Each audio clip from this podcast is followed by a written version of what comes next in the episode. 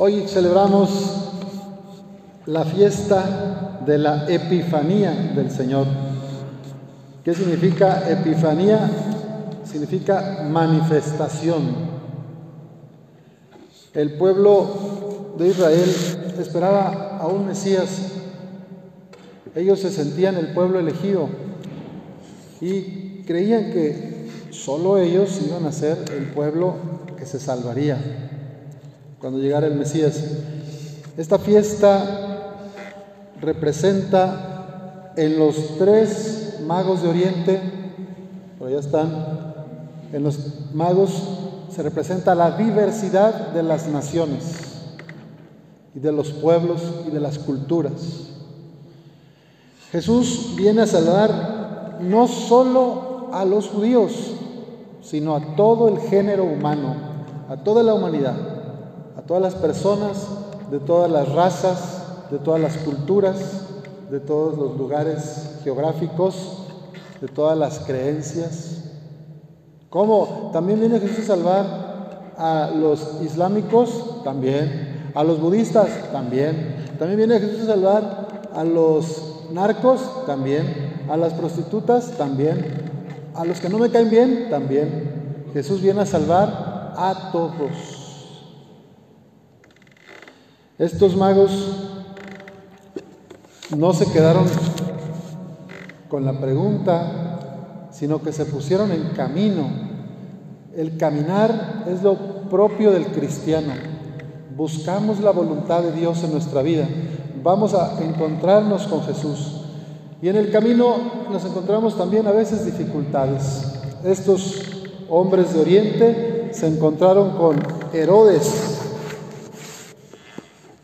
que en su corte, en su, reino y todos los poderosos de ese tiempo se pusieron a temblar al escuchar esta profecía en Belén de Judá, porque así lo ha escrito el profeta, vendrá y saldrá un jefe que será el pastor de mi pueblo Israel.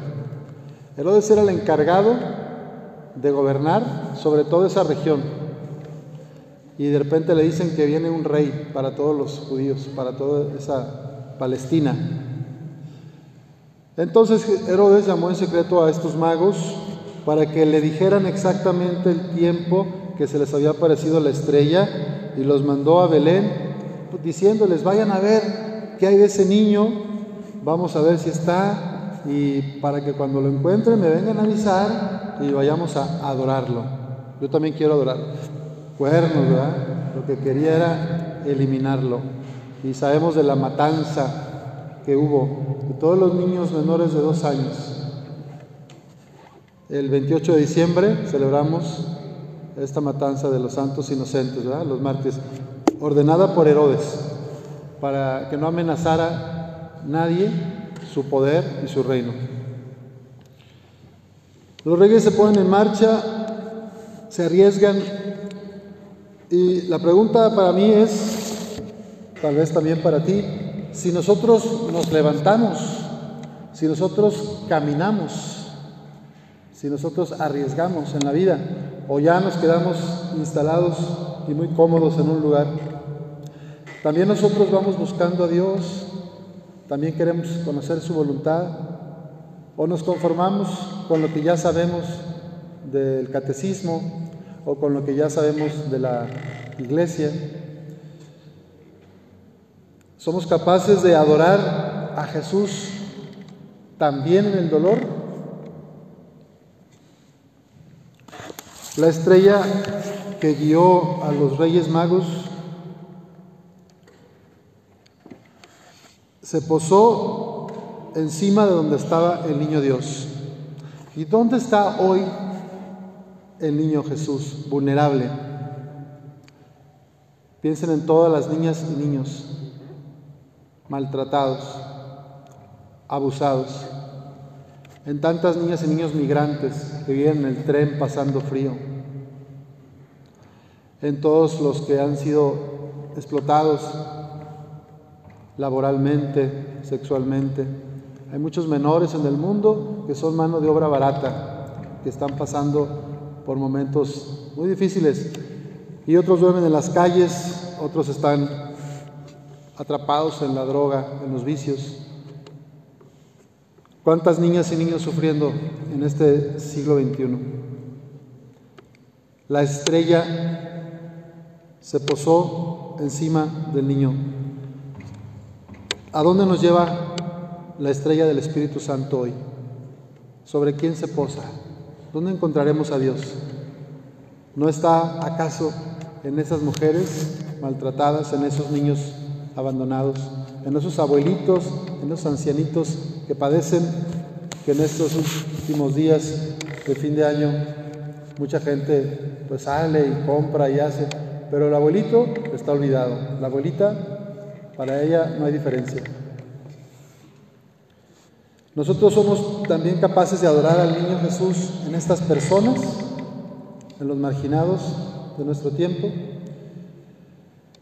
Pidamos al Señor que nos ayude a abrirnos para reconocer la dignidad y el valor del ser humano. Eso representa el oro. El oro que se le ofrece al niño Dios representa la dignidad y el valor de cada ser humano, desde su concepción hasta la muerte por causas naturales. Ante Dios, desde que hay fecundación en el vientre de una madre, hasta que un viejito expira en los 99 o a los 100, hasta el último momento, todos somos iguales, dignas y dignos. Pero no siempre reconocemos esa dignidad y no siempre tratamos a todos como hermanos. El incienso trata de respetar esa dignidad y significa que todo ser humano está llamado a participar de la divinidad. Por el misterio de la encarnación, al tomar Jesús carne de la Virgen María, Él nos hace partícipes de su divinidad. Y el seguimiento de Jesús implica que vamos a ir desarrollándonos, que vamos a ir creciendo en la fe y vamos a ir compartiendo con otros la construcción del reino. De esa manera, cada vez participamos más de la divinidad, poniendo al centro a Jesús y desde el amor de Jesús amando a nuestro prójimo. Y la mirra, en tiempos de Jesús, en, en los antiguos reinos, la mirra era una sustancia utilizada para curar, para sanar heridas, para hacer curaciones. La mirra es la solidaridad que tú y yo podemos desplegar a los que más sufren. La mirra es la invitación que Dios nos hace para hacernos buenos samaritanos de los que están tirados al lado del camino, para ayudar a los más pobres. Estos días, si se fijan, los cruceros han estado llenos de los hermanos indígenas de Tarahumara, Rarámuris. Hay otros de campesinos, hay otras mujeres, hay mucha gente limpiando parabrisas, lavando el carro, sacando un pan. Nosotros reconocemos que ellos tienen la misma dignidad. Somos capaces de curarlos, de visitar a los enfermos, de darles nuestro tiempo para escuchar a las personas que tienen depresión, a los que viven con alguna enfermedad crónica o terminal. Somos capaces de adorar también ahí a Jesús, de curar las heridas de los otros. Pues pidamos hoy al Señor esa capacidad de adorar. Herodes no soportaba la idea de que le quitaran su poder. En cambio, estos reyes desconocidos de otra religión, no judía, de otro pueblo, son capaces de adorar al niño, siguiendo al Espíritu Santo. La ambición desmedida de Herodes, el poder, le endureció su corazón. En cambio, estos grandes magos eran sabios de Oriente, también con mucho poder, son capaces de descender, de ser humildes y de dejar sus riquezas, sus posesiones, sus seguridades para ir a encontrarse con este niño en un pesebre envuelto en pañales y ofrecerle su corazón.